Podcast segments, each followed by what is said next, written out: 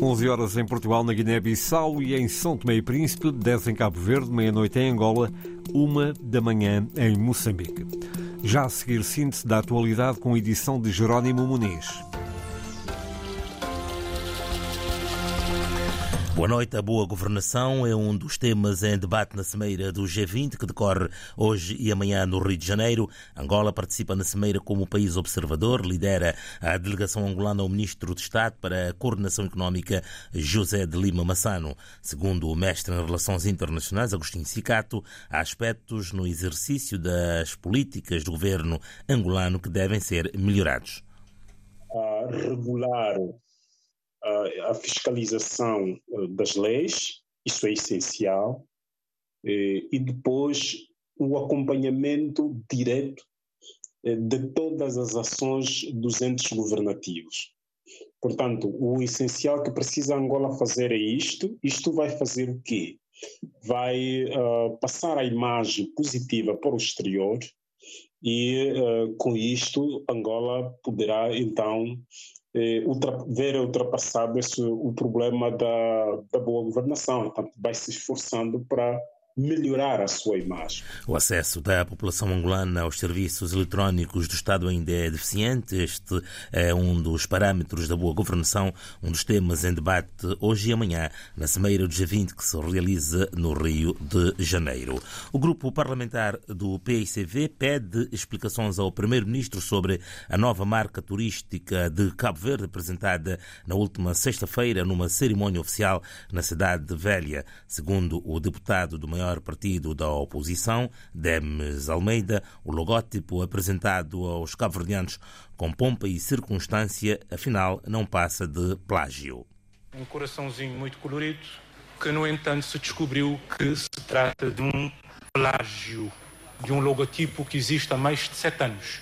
Nós gostaríamos de saber como é que uma coisa destas é possível na República de Cabo Verde, que responsabilidades serão assumidas, que custos o governo assumiu para a suposta concepção deste logótipo e que medidas o senhor vai tomar na sequência desse escândalo de se ter descoberto que se trata de um plágio. Em resposta, Ulisses Correia e Silva explicou que a nova logomarca do destino turístico de Cabo Verde resultou de um concurso internacional. Segundo o chefe um, do governo, a empresa vencedora irá nos próximos dias responder às dúvidas e críticas que têm surgido nas redes sociais sobre o assunto.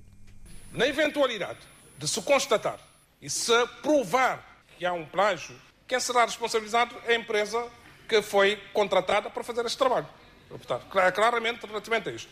Portanto, é aguardar, até porque há indicação de que vão fazer o registro da, o registro da marca para podermos tirar eh, todas as girações relativamente a esta matéria. Portanto, tranquilo. Portanto, eu não sou design, ministro do Turismo também não é design, Ninguém no governo tem essa capacidade, essa competência. Nós estejamos à vontade relativamente a isso. As explicações do chefe do governo cabo-verdiano sobre o processo que levou à escolha de uma nova marca para a promoção do destino turístico do arquipélago. Declarações de Ulisses Correia Silva hoje no Parlamento durante o debate mensal sobre a boa governação. São Tomé e Príncipe vai ter uma nova central fotovoltaica para produzir 10 megawatts de energia através de um projeto cofinanciado pelo Banco Mundial, eh, Banco Africano de Desenvolvimento e o Japão em 60,7 milhões de dólares. O projeto vai arrancar já em março e foi hoje apresentado na capital são tomense, jornalista Josimar Afonso. A estabilização energética tem sido um dos grandes desafios do governo são tomense face às sucessivas crises elétricas e os custos com a importação de combustíveis. A nossa necessidade em matéria de uh, reservas cambiais para a importação de combustível ronda uma necessidade anual em torno de 30 milhões de dólares. É muito para a nossa realidade macroeconômica e produtiva. Hélio Almeida, diretor da Agência Fiduciária de Administração de Projetos, AFAP, avançou que o novo projeto, com duração de cinco anos, está avaliado em 60,7 milhões de dólares, com um triplo financiamento. Conta com financiamento do Banco Mundial, na componente AIDA, de 47,7 milhões de dólares, do Banco Africano de Desenvolvimento, que também eh, integrou esse, esse processo com financiamento de 13 milhões, e o GAFA é coberto por um trust fund japonês.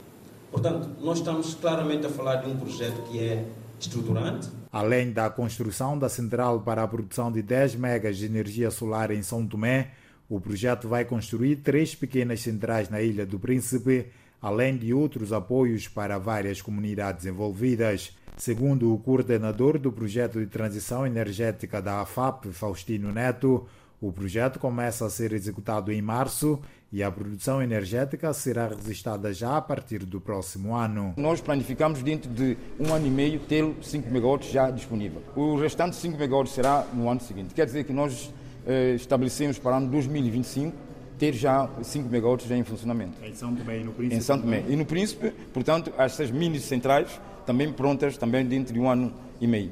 Parceiros de desenvolvimento com um novo projeto para garantir a transição e a estabilidade energética em São Tomé e Príncipe. A nova central fotovoltaica começa a ser construída no próximo mês em São Tomé e Príncipe.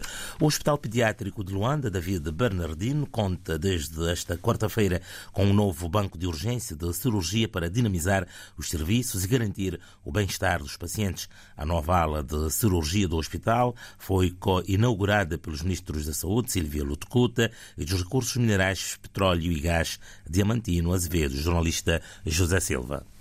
A estrutura tem uma capacidade diária para atendimento de 500 pacientes e pode realizar até 100 cirurgias por dia. A ministra da Saúde, Silvia Lutucuta, ressalta outras valências do novo banco de cirurgia e que vai trazer um serviço mais humanizado. Para além das pequenas cirurgias para atendimento uh, pediátrico geral, bem apetrechado e com condições melhores de trabalho e para prestar uma assistência humanizada aos nossos doentes. Temos aqui uma complementariedade de serviços, quer do UTI, como atendimento doentes de acordo com a escala de Manchester, eh, condições para fazer bem os fluxos, para os doentes menos graves até aos doentes mais graves. A obra foi erguida com o apoio das empresas que operam nos ramos de petróleo e da mineração, no orçamento de 500 mil dólares, cerca de 463 mil euros.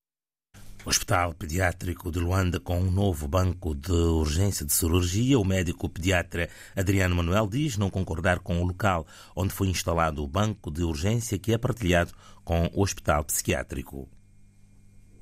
Esse espaço, quando foi cedido, tinha um objetivo. Ela foi cedido na altura em que tínhamos muito Covid no nosso país.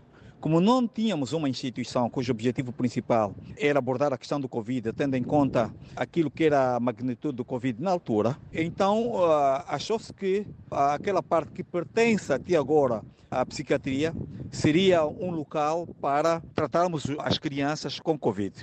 Nos parecia que era uma questão passageira. Ora, o que me espanta é que construíram nesse espaço o banco de urgência de cirurgia. No entanto, vale realçar o seguinte: nós temos um espaço no Hospital Pediátrico David Bernardino que já é o banco de urgência de cirurgia.